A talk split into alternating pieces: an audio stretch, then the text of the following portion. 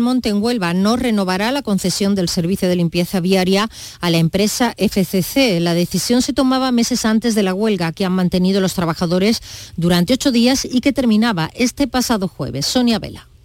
Debido a una serie de incumplimientos del contrato, el equipo de gobierno municipal llevaba al Pleno del pasado mes de junio su propuesta de no renovar a FCC en la concesión del servicio de limpieza viaria. En estos momentos, en el Ayuntamiento de Almonte se prepara un nuevo pliego de condiciones para volver a ofertar la gestión de estas tareas, mientras en las calles de sus tres núcleos de población se continúan recogiendo los cientos de kilos de basuras acumulados durante los días de huelga con la intención de que mañana sábado se recupere la normalidad.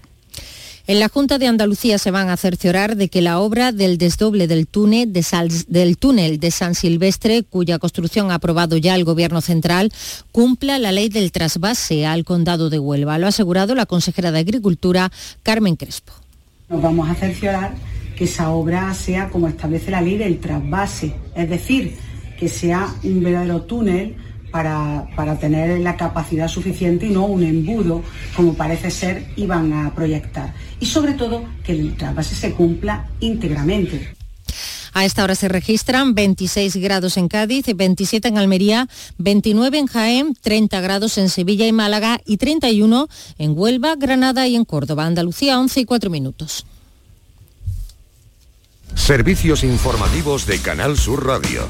Más noticias en una hora y también en RAI y canalsur.es. A todas horas puedes escucharnos en la radio a la carta. Quédate en Canal Sur Radio, la radio de Andalucía.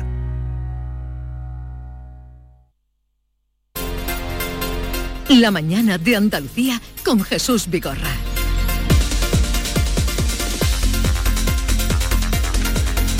11, 4 minutos de la mañana, eh, llevamos ya eh, unas horas en la Unión, hoy estudio de radio se ha convertido en estudio de radio, flotante sobre el trabajo de una alóndiga que se va llenando, que vamos viendo cómo se va llenando poco a poco. De colores. No te, digo nada. De colores. La cantidad de colores, de colores preciosos. Porque aquí se va a librar la subasta diariamente que se hace, excepto los días festivos. Bueno, Em, vamos ahora a conectar de nuevo con una parte de, esta, de este gran complejo en el que estamos haciendo el programa y Beatriz Galeano, algún otro aspecto de lo que aquí se trabaja y de lo que aquí se hace nos va a mostrar. Adelante, Bea. Pues sí, ahora estoy un poquito más adelante en la siguiente nave, la contigua esa que veis vosotros desde la ventana en la que están las subastas. La siguiente es una nave donde la que llaman nave roja, donde se calibra y se organiza eh, los productos que se compran en esa subasta. Está con nosotros Francisco Falcón, el exdirector de operaciones. Buenos días. Buenos días. Bueno, una operación que aunque parezca esto sencillo, hoy la caja, pum pum, ya sale por el camión, esto tiene un proceso un poquito más complicado. ¿Qué es lo que se hace aquí? Básicamente recibimos el género de, campo del agricultor, bien sea de, otro centro de recogido de la lóndiga, y luego eh, desde esos centros suministramos a cada una de las líneas de producción. Eh, en las líneas de producción básicamente lo que hacemos es calibrar el producto, eh, lo separamos por calibres y los envasamos en cada uno de los envases, las cajas, los formatos que desea el cliente. Entonces lo que yo veo desde aquí, Jesús, son cajas de campo que llegan los pimientos, en este caso pimientos rojos, pues están llenos de tierra, lo normal que vienen del campo y ahora eh, en esta línea hay unas mujeres que son las que están trabajando aquí, 8 o 10 en esta línea, que limpian uno a uno esos pimientos y los colocan muy ordenadamente y bonitos, brillantes además, en unas cajas de cartón que son las que ya salen, ¿no? Correcto.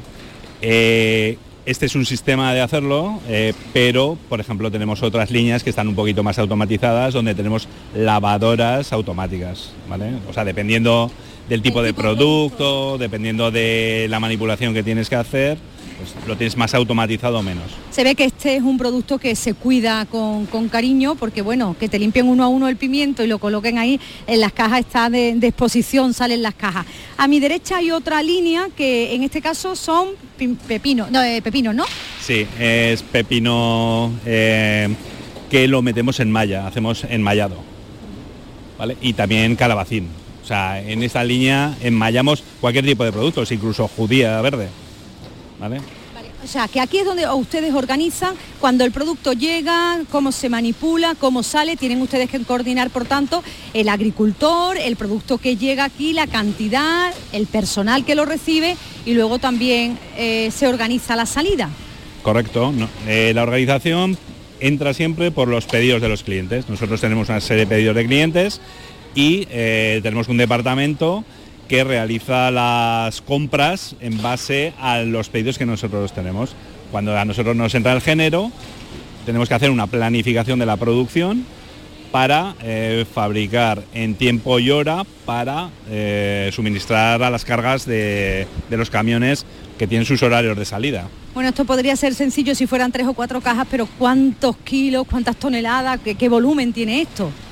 Depende de, de la, de la nave, ¿no? Pero pues en una nave como esta, perfectamente en campaña, pues podemos mover mm, 400 o 500 toneladas diarias. 400 toneladas diarias. ¿Sí? Pues lo veo difícil. A mí me cuesta organizarlos en el frigorífico, o sea que 400 toneladas diarias. Muchas gracias, Francisco, por atendernos. Ya vemos, Jesús, saliendo esas cajas que van por una, por una rampa eh, para colocarse en, en otra nave que es en la que ya esperan para ser distribuidas.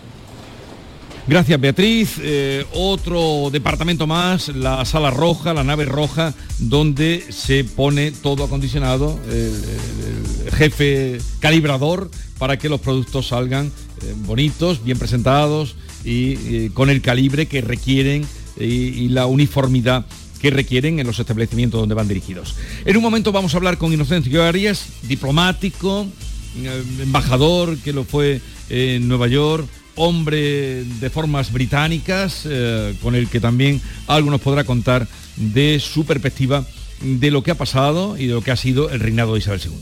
La mañana de Andalucía. Un segundo, que quiero escuchar la fecha ganadora en el último sorteo de mi día de la 11. 1 de marzo de 1987. Pero si es el día que me casé. Vaya bodorrio, ¿eh? Mm, Ya te digo. Venga, vamos pensando una fecha especial para el próximo sorteo, que las bodas de oro están al llegar. Con mi día de la 11, cada lunes y cada jueves hay miles de premios y uno de cada cinco toca. A todos los que jugáis a la 11, bien jugado. Juega responsablemente y solo si eres mayor de edad. Disfrutar de los mejores musicales del mundo es una experiencia. Sentir la adrenalina en parques temáticos llenos de aventura es una experiencia. Perderse por museos de fama internacional es una experiencia. Y todas están en Madrid. Viajes El Corte Inglés te asesora sobre la que más se adapta a ti. Reserva desde solo 15 euros y sin gastos de cancelación, con niños gratis o con grandes descuentos. Consulta condiciones en Viajes El Corte Inglés y vive una experiencia llamada Madrid. Canal Sur Radio, Sevilla. Queremos seguir dándole alas a tu negocio. Por eso, en Caja Rural del Sur trabajamos día a día para que tu negocio no tenga fronteras. Ponemos a tu disposición expertos en negocio internacional que te darán respuesta inmediata, siempre que lo necesites. Caja Rural del Sur. Formamos parte de ti. Centro de Implantología Oral de Sevilla. Campaña de ayuda al decentado total.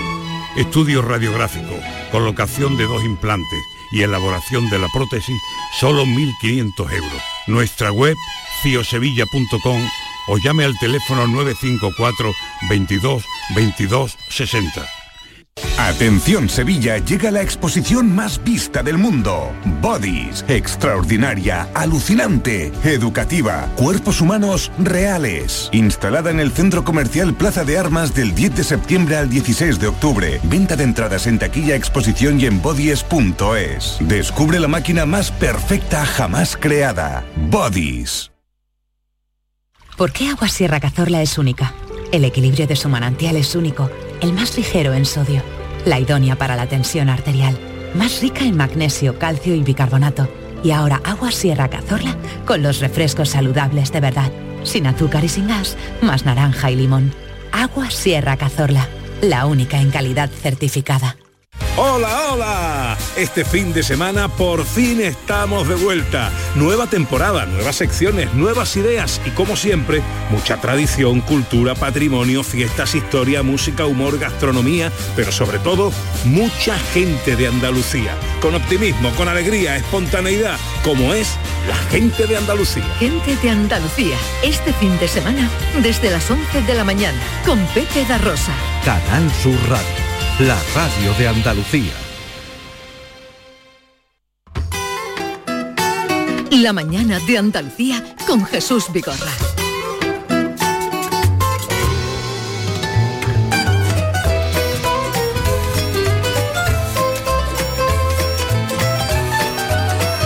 La mañana de Andalucía que hoy estamos haciendo desde el Ejido, desde la sede de la Unión, esta comercializadora, comercializadora, empresa puntera en la comercialización de frutas y hortalizas en todo el mundo.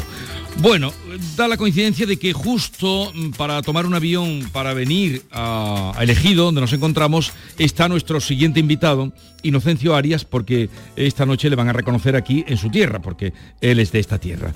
Pero nosotros hemos ido a buscarlo porque como eh, diplomático de larga trayectoria, hombre observador de británicos modales, algo nos podrá decir en la noticia que hoy conmociona al mundo. Inocencio Arias, buenos días. Hola, hola, buenos días. ¿Qué tal está? Pues muy bien, aquí en el aeropuerto, esperando tomar el avión para Almería. Para venir a Almería. Nosotros hemos llegado ya antes. Eh, eh, díganos usted, eh, en fin, cómo ha vivido estas últimas horas. ¿Le ha sorprendido algo de cómo eh, se ha vivido la muerte de Isabel II? Bueno, esto era previsible que cuando ocurriese, iba, estas cosas iban a pasar. Ahora, yo conmocionado no estoy, sinceramente. Conmocionado estoy. Yo creo que es una figura histórica, eh, pero no ha cambiado el mundo tampoco. Es una figura, sin embargo, muy apreciada y elogiable, porque ha tenido un sentido del deber espectacular. Piense que cuando estaba ya el otro día su caída, recibió a la nueva primera ministra, porque consideró que era su obligación y su deber. Es decir, que es una señora que se ha esforzado a largo de 70 años de comportarse como debe la, la que lleva la corona de Inglaterra y que es jefa del Estado de, de Gran Bretaña. Entonces, eh, yo considero que es una figura admirable, pero que tampoco va a cambiar el mundo porque se haya muerto, porque su influencia en la política mundial era reducidísima.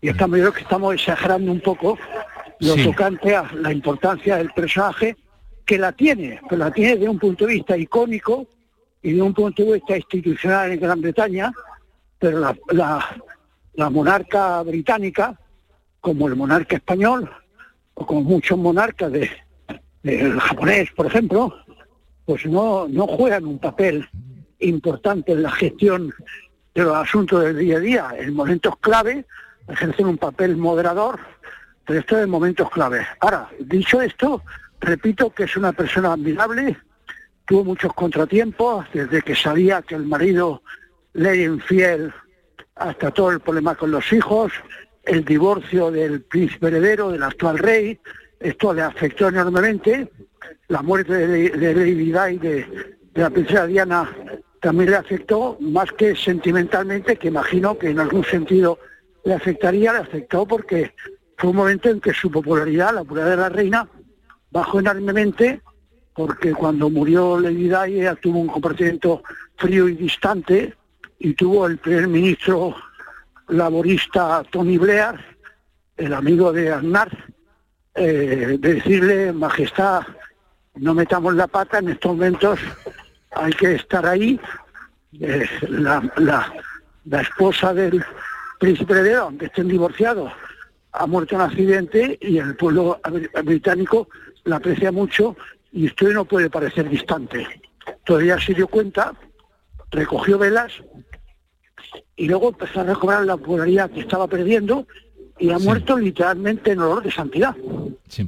Pero, pero como usted muy bien decía, Inocencio Arias, ha muerto la reina de Inglaterra, pero da la impresión, por lo que se dice, por lo que se oye, que fuera la reina del mundo.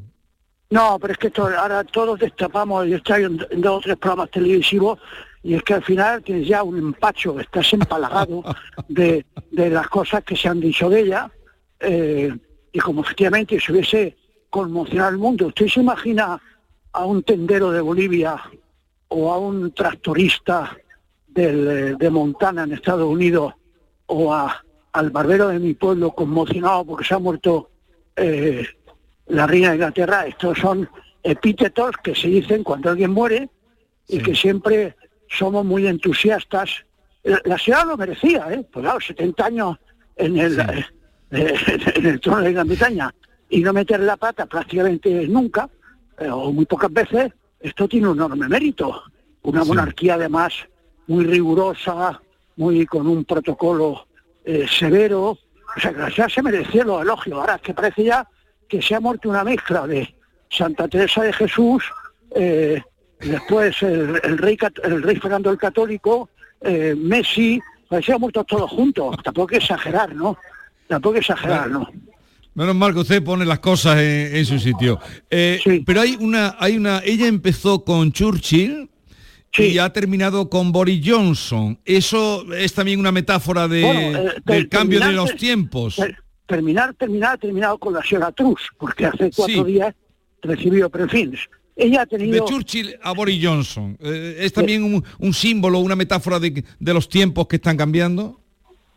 Bueno, eh, los dos eran del Partido Conservador, o sea que desde ese punto de vista, no, son dos personajes totalmente distintos, aunque Boris Johnson tenía una enorme admiración por Churchill y ha escrito algo sobre él que ha sido regularmente acogido por la crítica, pero, pero bueno, eh, ella ha tenido muchos ministros laboristas del Partido de Socialista Laborista, o como se llama en Estado, allí se llama laborista, y, y los rumores que hay es que ella se llevaba mejor con los laboristas que con los conservadores.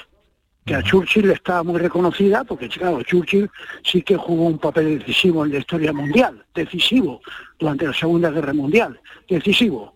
Eh, y la reina de Inglaterra no jugó, pero le estaba reconocida a Churchill, pero dicen que los que más apreciaban era a Harold Wilson, a Tony Blair, en definitiva a los laboristas. Creo que está sin demostrar, porque esta señora una buena cosa que tenía es que parecía a veces cercana, pero otras veces era distante, siempre entre una gran cortesía, y era una persona un poco inescrutable. Por ejemplo, el tema más gordo que se ha enfrentado Gran Bretaña en los últimos años ha sido el tema del Brexit. Y entonces yo me pregunto, y cualquier analista que observe la realidad internacional se pregunta, ¿qué le parecía ella el Brexit? ¿Estaba de acuerdo con que Gran Bretaña se de la Unión Europea o estaba en contra? Pero no lo sabemos. No lo sabemos. ¿Está ella a favor de- del papel de Johnson ayudando claramente a Ucrania? Claramente, vamos, con dinero, dinero del contribuyente, con armas, algo que no ha hecho España. Por ejemplo, España ha sido la más rácana con Ucrania, la más rácana de todo. Entonces, ¿qué piensa ella? ¿Está de acuerdo con que Yeltsin y probablemente sucesora, la Truss, se vuelquen con Ucrania? lo cual le va a costar cuartos al contribuyente británico, pues no lo sabemos. Es decir, ella un poco, ella guardaba la distancia cuando tenía que guardar- que guardar la ley, practicaba la cercanía, era una, una, eh, una buena monarca, sabía lo que hacía.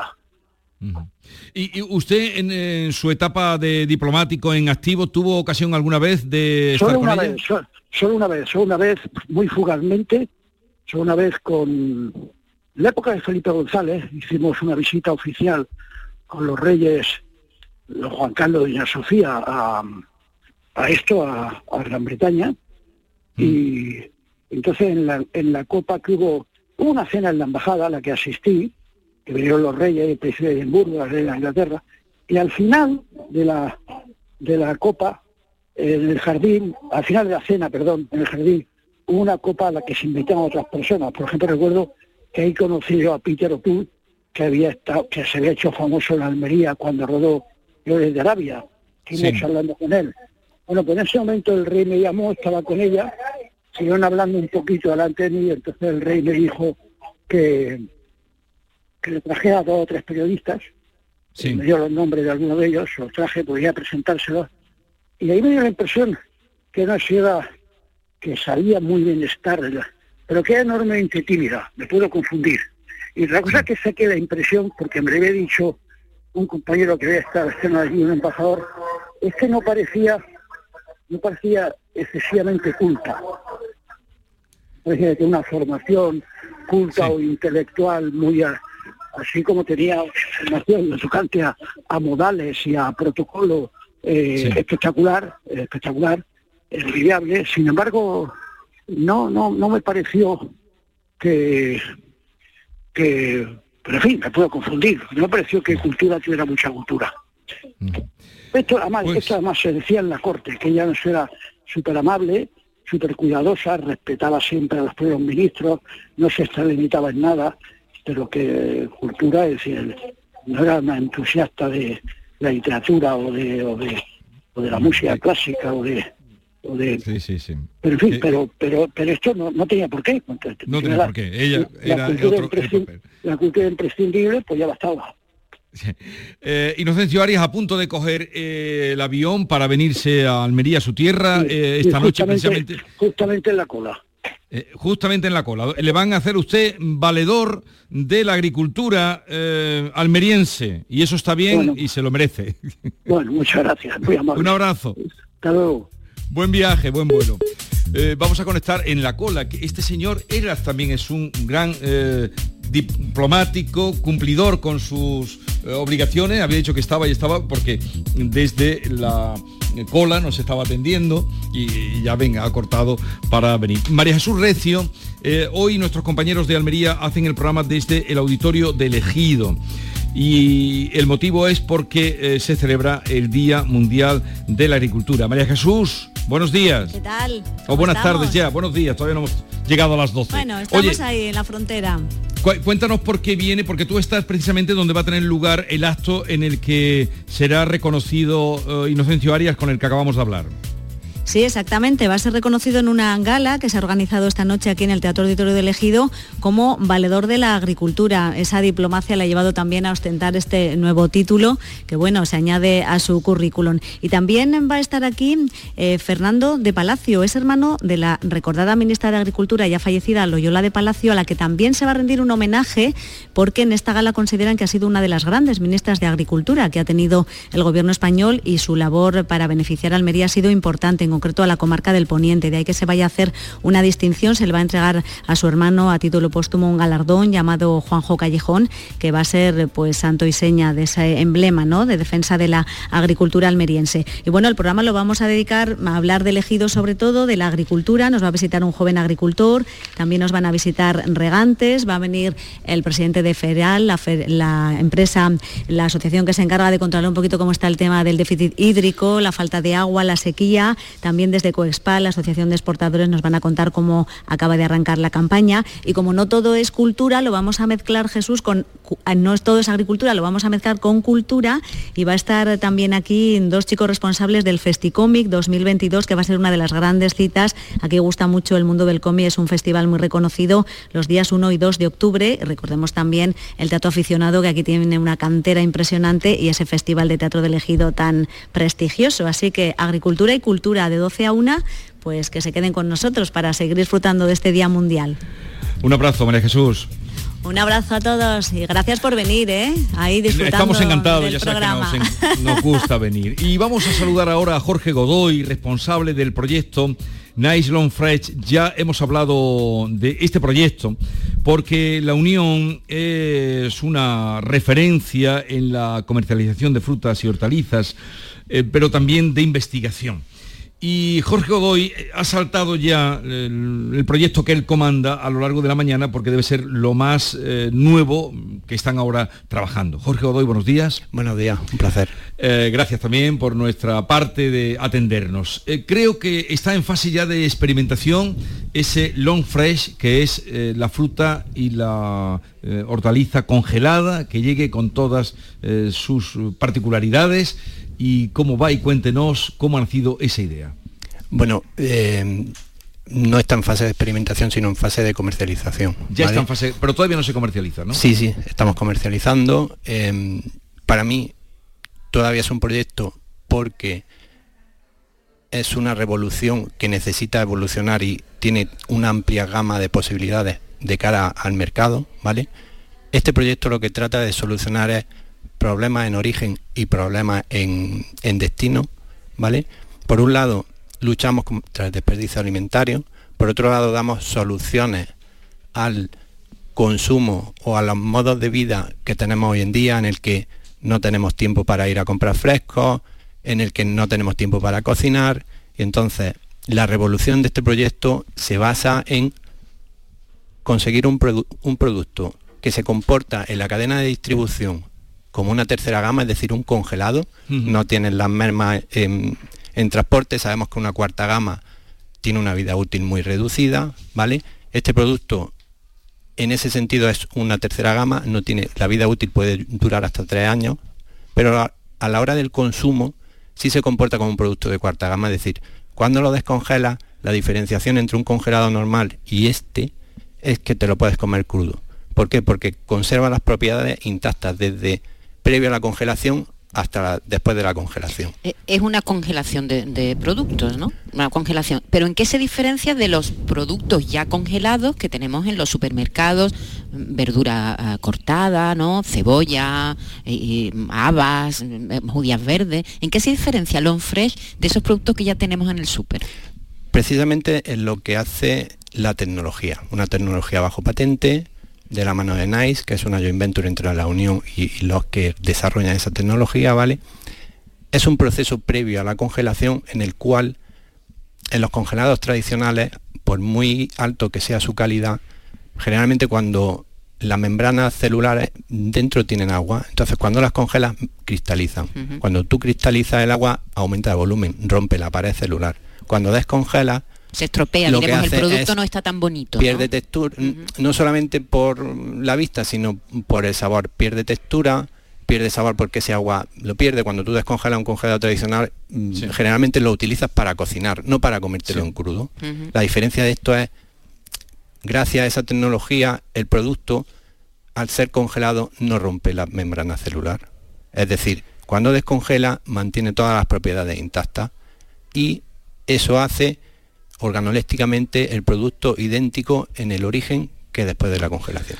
¿Cuánto tiempo? El nombre además en inglés, claro, por- porque eh, la mayor parte, el 80% de lo que aquí se comercializa va al extranjero, además porque lo hace internacional. Nice que sería bonito, largo y largo congelado, ¿no? Largo tiempo. Sí. Eso sería más o menos la traducción. ¿Cuándo empezaron ustedes a trabajar en este, digo, para que nos hagamos una idea de lo que cuesta, lo que luego vamos a ver en el, supermercado con una cotidianidad cuando se comercialice? Los procesos mm, generalmente en la concepción de- de- del proyecto, en el desarrollo, en la conjunción de varias fases, este proyecto empezó mm, allá por mm, verano del 2017. ¿vale? Hemos estado desarrollando la concepción, la forma o la relación entre las partes para llegar a un buen acuerdo, un buen entendimiento y llevamos eh, con, el eh, con el proyecto en fase de comercialización ya cerca de un año. ¿vale? Vendéis a restaurantes, ¿no? Sobre todo. Hospitales, el, ¿no? El primer foco, el primer foco de este producto es el canal Oreca. ¿vale? Son mm, ofrecer una solución ready to eat o on the go, algo que esté preparado, un- a un producto que sea a conveniencia, que no necesite ser preparado en destino, que ahorremos.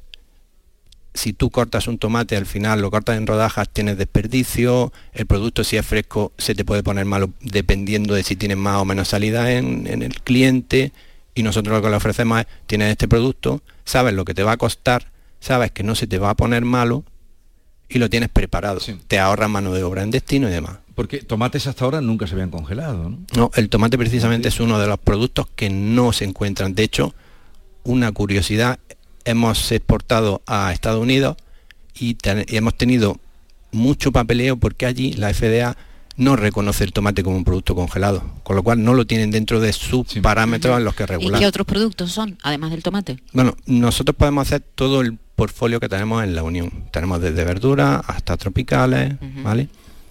Ahora mismo los productos estrella, precisamente porque no existen en el mercado las soluciones, son el tomate, ¿vale? Y ahí puede ser un tomate que vaya a restauración, pero también puede ser un tomate desestacionalizado en el sentido de cuando nos comemos un buen tomate tipo RAF. Hay ciertas épocas del año en las que está perfectamente bueno, ¿vale? Nosotros podemos parar ese momento y prolongarlo durante todo el año. ¿vale? Entonces va en dos sentidos. Uno, media conveniencia y otro, calidad premium que tú puedes disfrutar durante todo el año. Pero nos habla de, tom- bueno, todos, tomate, pimiento, pepino. Nuestro portfolio- los que no estaban congelados hasta ahora, no se habían intentado. Yo, yo un pepino congelado lo he Pepino visto. tampoco ¿Hay existe. congelado? tampoco. Sí. ¿vale? Pepino Y- no, ¿no? No, no, pepino había, ¿no? hasta ahora no había. También es, es verdad que lo que hay congelado, lo que decía antes, eh, tiene un uso de cocina y a lo mejor el pepino va más relacionado con los frescos, la ensalada y el tomate parecido. El pepino sí es un producto que pensamos que puede tener mucho encaje en Europa, Alemania, por su consumo, por su forma de, de entender el producto. Bueno, ¿y la fruta? Frutas que hasta ahora no estaban congeladas. La fruta, sí que es verdad que encontramos en el mercado soluciones más o menos buenas, pero nunca llegan a la calidad que tenemos. Pensar, por ejemplo, la diferencia entre comprar un mango en la tienda entero, cuando tú piensas y empiezas a pelar, a quitar hueso, las mermas pueden ser un 50 o un 60%. El concepto de precio de cuánto me cuesta un mango, pero realmente que me estoy comiendo es muy diferente. Pero se añade a para que esté dispuesto en una tienda, cuánto tiempo ha sido previamente cortado.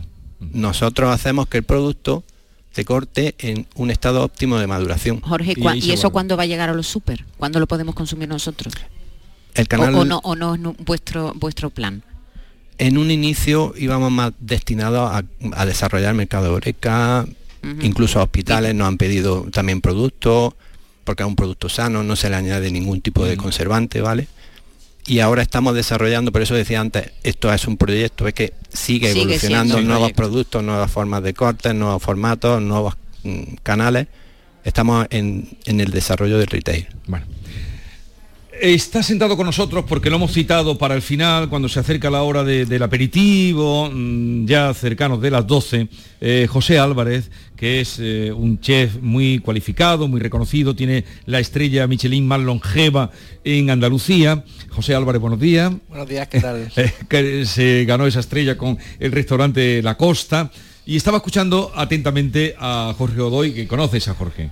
¿Os conocéis? Sí, Bueno, eh, ¿qué aportaría a la cocina, a los chefs, eh, lo que está contando esa congelación de todos los productos? Sin cristalización, increíble, ¿eh? Para el pulpo no vale, ¿eh?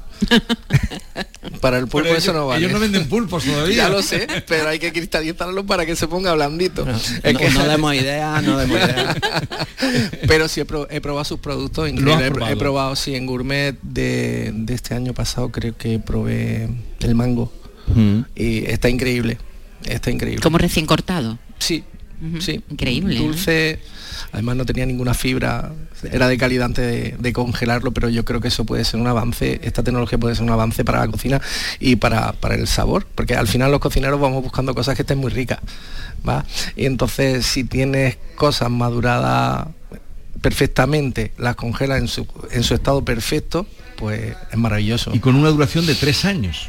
Hasta tres años, Hasta tres años sin perder las propiedades. Eso permitiría pues tener los platos eh, perfectamente definidos, con el escandallo hecho, sin, sin variedad de, del precio de, de cada plato. Claro, también eso, el precio. Claro. Y luego otra cosa, por ejemplo, en el tomate, que yo, eh, el tomate, el que está rico, él lo, lo ha dicho, es el que se da en invierno. Bueno, eso nos sorprendió, Sí. no- nos ha sorprendido porque yo siempre he pensado que el tomate era un fruto de, de verano, José. Eh, pero ellos han, pues ¿Qué sí, pero dices? claro, la tecnología ha bueno, permitido- pero desde que existe los invernaderos aquí en Almería, pues eh, resulta que el tomate cuando está más bueno es con, con clima de invierno. Y entonces, eh, pero haciendo un análisis, casi cualquier variedad de tomates en invierno está más rico que en verano. Entonces, también hay que pensarse cuál es la estacionalidad de, de algunos frutos. A lo mejor no es el suyo después de, de Almería. Entonces, en este caso sería maravilloso poder eh, tener en verano tomate de invierno, increíble. Bueno, eh, Jorge Odoy, eh, mucha suerte para ese proyecto. ¿Usted de formación qué es? Yo soy arquitecto. Arquitecto. Aquí hay de todo. Químicos, eh, arquitectos. es el segundo arquitecto que pasa por aquí, por esta mesa. Bueno, ahora nos gusta llamarnos arquitectos fruteros.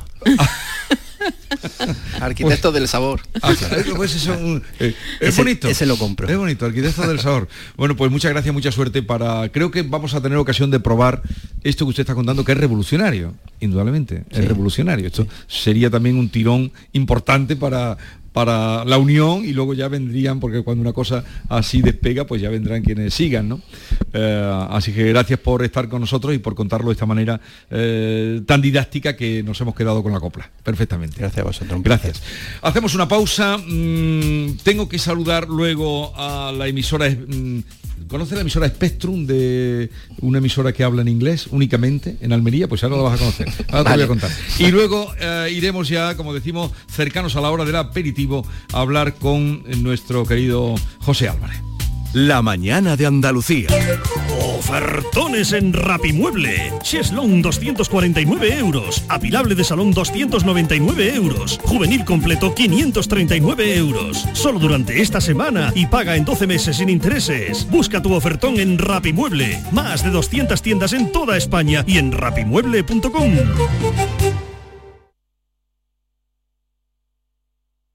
Consigue hasta 6.000 euros para digitalizar tu negocio. Si tienes entre 3 y 9 empleados, ya puedes solicitar el kit digital. En AM System te lo ponemos fácil. Te asesoramos, tramitamos tu bono y lo ejecutamos. Entra en amsystem.es y consúltanos. ¿Sabes que tomando dos litros de agua Sierra Cazorla te aporta el 30% de magnesio que necesita tu cuerpo? Y además es baja en sodio. No existe otra igual. Agua mineral Sierra Cazorla. La mañana de Andalucía con Jesús Vigorra.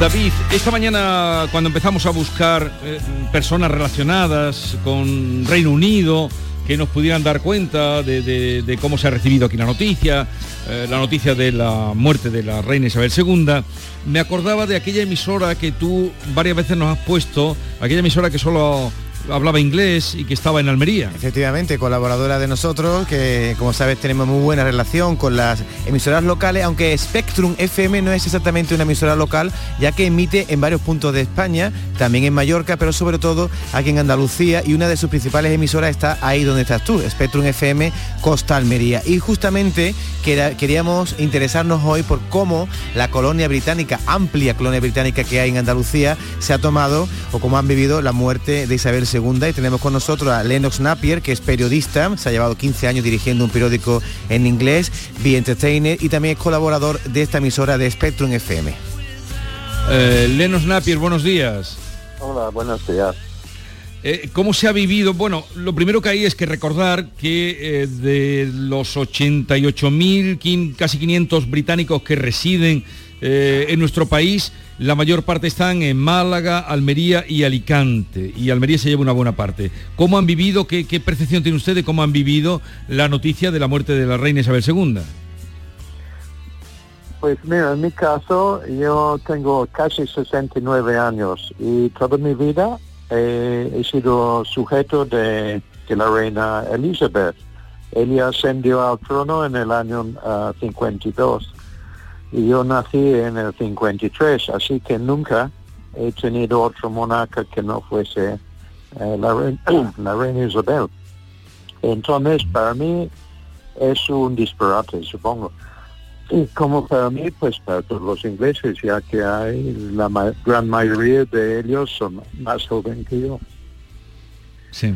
Entonces, Pero- pues pero sí, ah, y ahora tenemos un cambio de la reina con su E- R, que es Elizabeth Reina, que sale en, los, ah, en las monedas, los celios, hasta en el pas- pasaporte. Y vamos a tener a CR, que es el, el Carlos, que es otro, otro animal, digamos, otro tipo de persona por completo. Entonces, ¿qué va, ¿qué va a pasar? No sabemos que um, Carlos no tiene la misma reputación tan buena, tan sublima que tenía Elizabeth. Y serían, uh, serían tiempos diferentes. En cuanto a los británicos que vivimos en España, pues muchos de nosotros vivimos en lo que llamáis vosotros los guetos de, de Mojaca, en mi caso, de, de Fuengirola, de Mijas, y de Estepona y Marbella. y no hablamos en muchos, ah, muchas veces no hablamos mucho español y estamos un poco pendientes más a la televisión y las noticias inglesas que las españolas. Aquí habrá gente que no saben quién es el rey de España, no saben quién es el presidente de España, aunque viven, viven aquí mucho tiempo. Entonces estamos, supongo, pendientes de las noticias ah, desde nuestro país, desde Inglaterra, y, y claro, es, es noticia de, del año, digamos. Sí, la Ah, noticia, he visto noticia. Una foto, he visto una foto de esto del Palacio de Buckingham con un arco iris puesto encima, que parece que haya llovido un poco y es, es Sí. muy ah, simbólico, digamos, ¿no? La tristeza de, de hasta de las nubes. Sí, la lluvia, la tristeza, la lluvia que, también estaba escaseando por eh, Reino Unido y por Londres ha caído en las horas de hoy sumándose a ese duelo. Eh, pues, eh, y usted em, veía mejor reina, claro, ha, estado más años, pero confiaba más en la reina que en, en su hijo el rey, que le va a suceder, a pesar de que ha tenido años para aprender. Sí, es un poco vie- viejo para empezar su nueva tarea porque tiene más años que yo, o sea, ya en setenta y tantos. Usted no se ve de rey. de- madre mía, un príncipe de setenta y tantos que debería de estar galopeando por ahí en su caballo y, ah, y tal, pues no sé.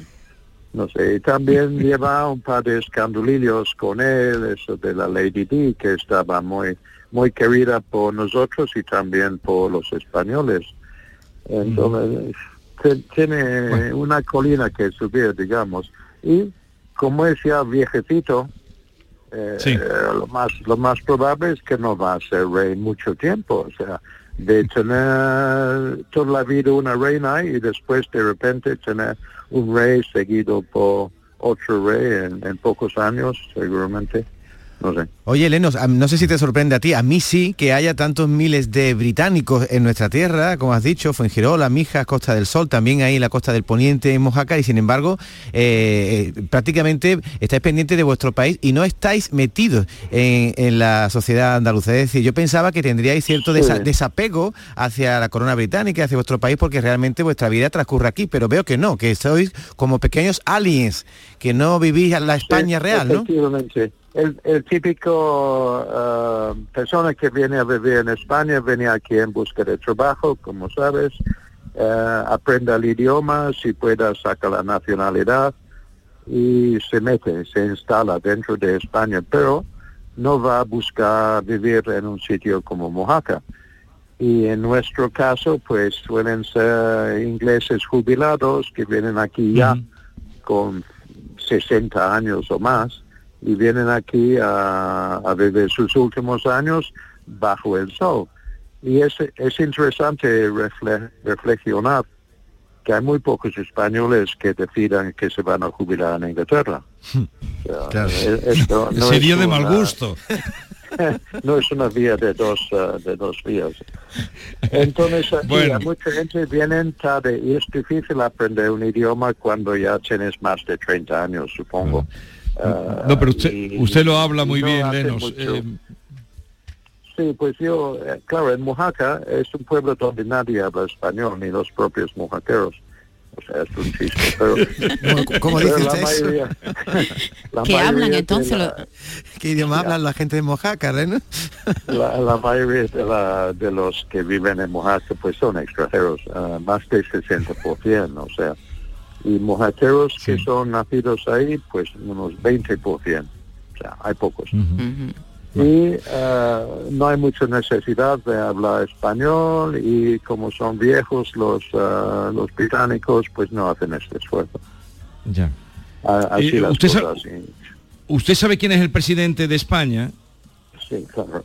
Yo soy periodista y llevo aquí toda mi vida viviendo, o sea, bueno, ¿Y, y, y el nombre del presidente de la Junta de Andalucía? sí, claro, también, no sé. También lo Sí, sabe. Juanma No esperaba menos.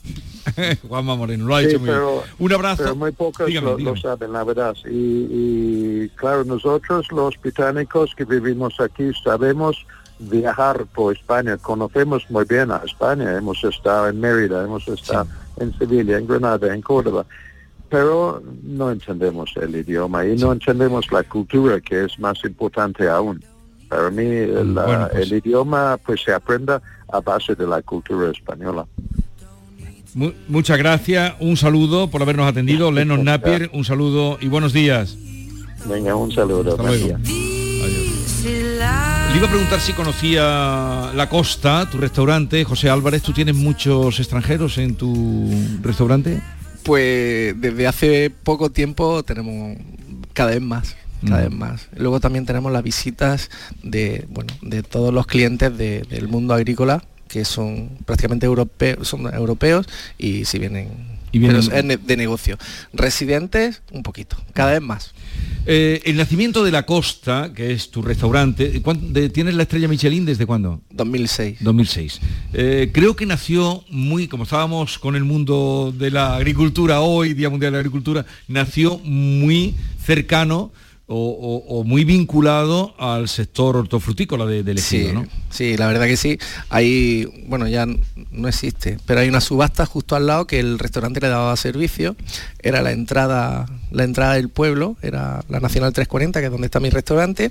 Detrás está la subasta y bueno, teníamos hasta una agencia de transporte dentro del restaurante que todavía existe, está en otro sitio, está enfrente, pero Dentro del restaurante. Sí, y era como el centro de la agricultura eh, en el ejido. que Y, pare- y ese era el restaurante bar o, que tenía tu padre. Entonces, A lo mejor ni siquiera en principio restaurante, con el nombre que hoy entendemos.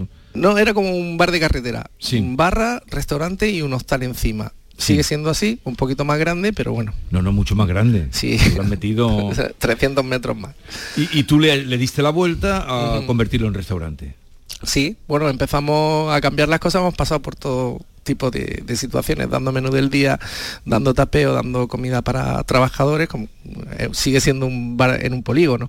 Eh, y luego empezamos a cambiar al producto, todo era producto, fue un sitio de producto y luego fuimos evolucionando y un poquito más de, de cocina y de cosas elaboradas y hasta ahora. Oye, eh, como tú has dicho, sigue dentro de un polígono. Y, eso mm, podría ser, para los exquisitos que reparten las estrellas Michelin, podría ser un hándicap. Sin embargo, tú conseguiste tu estrella y no has pensado nunca moverte, salir de ahí. Pues no, yo creo que la costa, en la- el restaurante de la costa es la costa porque está donde está. Pero no está en la costa, no se No, confunda. es verdad, es verdad. No sé por qué, la verdad que no sé por qué el barrio se llama la costa, porque el agua no, no la vemos por ningún lado. Estamos a 10 kilómetros de, del mar. Eh, y bueno, eh, yo creo que, que la cosa es la costa, pues por eso, porque al final estaba en el centro de la agricultura, ¿vale? Con la subasta, con todos los compradores, con todo el negocio, con, con todos los la clientela que he tenido vinculado al mundo agro y entonces si no si no estuviéramos ahí pues lo mismo ni existía Bueno, llevamos toda la mañana hablando de agricultura, de agricultores, de los procesos de comercialización, de exportación. Pero luego estáis vosotros, ¿no? Con ese producto luego hay que hacer cosas ricas, es una responsabilidad, porque teniéndolo todo a mano, teniendo estos productos maravillosos, luego hay que hacerlo bien en la cocina. Pues, pues sí, pero yo creo que cada vez más fácil eh, hacer cosas con, con productos como el que yo estoy viendo delante, que tengo Sí, unas sí, vistas sí. increíbles. Pero ¿cómo va Se está llenando la lóndiga. No, dilo tú, que seguro que lo describirás mejor No, me han dicho antes, que, bueno, yo lo esto, esta lóndiga la he visto maciza total, increíblemente llena hasta arriba. Dicen que un millón de kilos. Un millón de kilos Pero- que ven ahí, ¿no? sí, en pero- esa hectárea. Claro, pero es un millón de, de- de kilos de salud. Es verdad. es verdad. Y, y de sabor. Y entonces, eh, pues yo creo que cada vez es más fácil eh, cocinar con productos gourmet y con productos de tanta calidad como las que, los que hay aquí en Almería. Pero tú le vas a dar otra vuelta, por tu casa han pasado todos los grandes mm, restauradores. De- muchos, sí, sí, muchos. muchos. Muchos, muchos.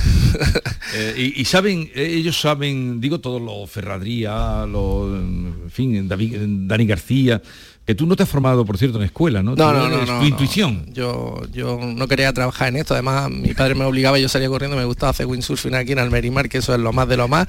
Me escapaba, luego me tiraba de la oreja, me decía de todo y no quería hacer esto, pero, pero bueno, me ha, to- me ha tocado. Pero al final te has convertido en un referente. Eh, ¿Saben ellos? Sí, perdón. Sí, lo que pasa es que el, el mundo gastronómico, que sí estoy yo muy metido en esto, pues sí, cocineros sí, sí, bastante saben lo que es Almería, pero ya críticos, eh, to- todo el mundo este culinario, realmente no creo que sepan lo que, lo que es Almería. Es más, eh, hace tres años con, con lo de la capitalidad y todo eso, vinieron muchos, muchos críticos y todo eso, y no conocían esto, se creen que, no sé, que esto es artificial, que esto es malo, que la verdad que no tienen, yo creo que no, no, no saben lo que es Almería. Aquí se cultiva, se cultiva con total, vamos, eh, súper saludable. Eh, tiene 30, 32, 33 mil hectáreas sin pesticidas. Todo el cultivo que hay aquí no, no, no utilizan pesticidas, están con los bichitos, las plagas, todo eso lo hacen de una manera increíble. Hay 4.000 hectáreas de... eh, ¿cómo es? Eh, Ecológico. eh, de ecológico, exacto, 4.000 hectáreas de ecológico y luego eh, cultivar en invierno, ¿vale? Que creo que a todo le da mucho más sabor. Entonces la gente no sabe lo que es Almería, porque eh, como lo del tomate, el, me- el mejor tomate se da en condiciones de, de invierno. Pues entonces, pero se da en condiciones de invierno de Almería.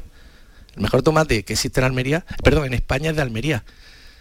Y eso la gente no lo sabe, ni que es tan saludable, ni que está la investigación de la verdura para todo el mundo, se hace aquí prácticamente. Y que si tú quitas todo el plástico que hay de esas 32.000 hectáreas, lo levantas y hay 32.000 hectáreas de vegetales. Es una cosa, vamos, yo creo que es un milagro. Y, y tienes mucho producto, vamos, eh, en tu cocina de, pues eso, de, de- de frutas, de hortalizas, o sea, trabajas mucho con el Sí, producto de aquí. sí, mi, bueno, mi menú degustación se llama eh, Verde Mar y Tierra Azul. Es un poco de juego de palabras entre, entre lo que es mi, mi cocina. Mucho pescado, mucho marisco y muchísima verdura. Y la verdura cada vez más. Pero además, eh, tengo entendido que vas a crear al lado, anexo a tu restaurante, un invernadero propio. Sí, A ver, eh, cuéntanos, ¿dónde los clientes van a poder coger algunas hortalizas o lo que plantes allí y tú se lo vas a cocinar? exactamente. Y alguna experiencia has hecho ya en eso también, ¿no? Eh, sí, algunas cosas hemos Bueno, hecho. ¿qué es lo que quieres hacer? El invernadero de la costa. Yo es que creo que si vienes a Almería, a un restaurante, ¿no? Ahora lo vas a enseñar tú, de dónde viene el tomate ese bueno que se comen en Eh, Casalucio. eh, y que tiene siempre por ejemplo. No, no. Es más, claro, es que si no existiera Almería, ¿no? ¿Qué hubiera sido de la gastronomía a nivel europeo en invierno? Solamente conserva. Bueno, ahora tendríamos esto, ¿cómo, ¿cómo se llamaba? Lo de la congelación. Sí, pero eso no ha llegado Pero todavía. eso todavía- Nice- claro, nice pero hace- desde hace 30, 40 años, en invierno tenemos verduras frescas de Almería en toda Europa. Estaríamos comiendo otra historia. Y eso yo creo que Almería ha cambiado la gastronomía a nivel europeo totalmente. Bueno, en mi caso, lo que voy a hacer es la recepción, la recepción de mi restaurante, ¿vale?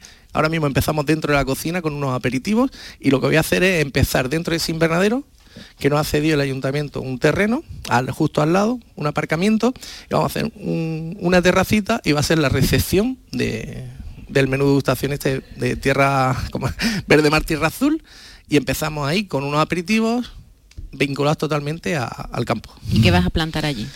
Pues que voy a plan- Tomate, pimiento, tomates, pimientos, berenjena. berenjena, judías, aromáticas, albahaca, eh, pero bueno, yo lo que voy a lo que voy a hacer realmente es contar con alguna empresa que me lo tenga perfecto. Perfecto, y perfecto. enseñar para que la gente sepa de dónde viene, Esa- cuando prueban en tu casa una berenjena o cuando prueban Exactamente. lo que tú haces. Fantástico. David, cuando mm, no sé si se ha ido ya David Sí, eh, aquí o está estoy, con aquí estoy, nosotros. aquí claro. estoy. David no Está- se va. supongo que no te habrás ido sobre todo con el tema que estamos hablando. Hombre, cuando yo- vengas por aquí no ¿Tiene hambre, olvides David? ¿Tiene visitar la costa. No solo tengo hambre, sino que estoy deseando de visitar ese restaurante porque ya hemos hablado varias veces de él este año y una maravilla lo que hay se come. ¿eh? Eh, tú hablaste una vez con bueno tú conoces a Yo- José sí, yo conozco a. José, porque Además, lo he entrevi- con lo La entrevistado. Rosa también, Sí, eh, también colaborabas Lo he entrevistado varias veces. ¿No ves que yo soy siempre estoy pendiente de las noticias gastronómicas? Porque me- entre otras cosas me gusta mucho comer. y también me gusta mucho, bueno, conocer a personas como José. Están ahí dándole vuelta a la cabeza, inventando cosas y creando, me encantan. ¿Y la especialidad en pescado cuál sería de tu casa? Pescado marisco, ¿cuál sería? pues ya mira- me contaste las gambas esas al vapor. las de quisquillas, mar, las la- quisquillas. las quisquillas con aroma del mar de Alborán, me parece un, un plato, no, no tiene nada, pero pero si pones gambas buenas sale muy bueno. Eh, luego tenemos platos históricos como una miloja de calabacín, llevo 20 años haciéndola. ¿Vale? Con, con unos hongos, eh, con foie. Cuando antes se llevaba el foie, pues nosotros calabacín con foie, Eh, no sé, Oye, ahora una- hacemos una lubina que hacemos con un vapor y una cebolleta con miso, también está muy rica, yo qué sé, mil cosas. Oye, Y hay eh, que ir cambiando. La tortilla de tu desayuno ya existía antes de que Ferrari dijera la des- desestructuración de la tortilla, porque la tortilla de su desayuno que, que no sé cuánto desayuna, eh, eh, está, bueno, es una tortilla, hay que probarla, yo no puedo explicarla. Eh, ¿Existía antes de Sí, pero no tiene nada que ver. ¿eh?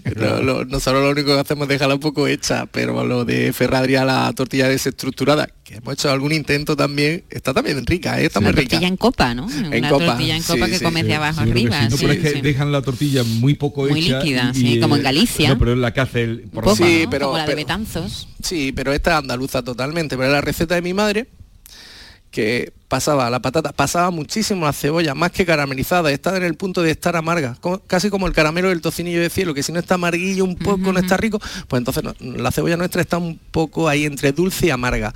Y luego nosotros lo que hemos hecho es cambiarla y dejarlo poco hecho. Y la verdad que desde que empezamos a hacerlo, eh, bueno, los desayunos es, es un- es otra historia. Bueno, eh, José Álvarez, mucha suerte para todo lo que tienes en mente y poner en marcha. Gran valedor también de la agricultura de esta tierra y gracias por acercarte a estar con nosotros. Gracias a vosotros. Eh, vamos a terminar con la canción que acaba de salir. Sí, esta. La última de Manuel Carrasco, ¿eh? dedicada a su bebé, Manuel Carrasco Jr. La canción se llama Coquito. Y sobre ella agradecemos a todas las personas de la Unión que nos han tratado de maravilla, a los compañeros que han estado con nosotros haciendo posible este programa. Y nada, que tengan un buen fin de semana y puesto que es la hora y hemos hablado tanto de comida, mm, que tengan ustedes un buen aperitivo que llevarse a la boca. Adiós, buen fin de semana. Qué bonito sueña entre suspiros, qué bonito amarte, sentir y besarte, es tocar el cielo al respirarte. Y deja que te muerda otra vez, y deja que te riña otra vez, y deja que sea lienzo en tu color, deja que te cante tu canción, y deja que te bese otra vez, y deja que me empape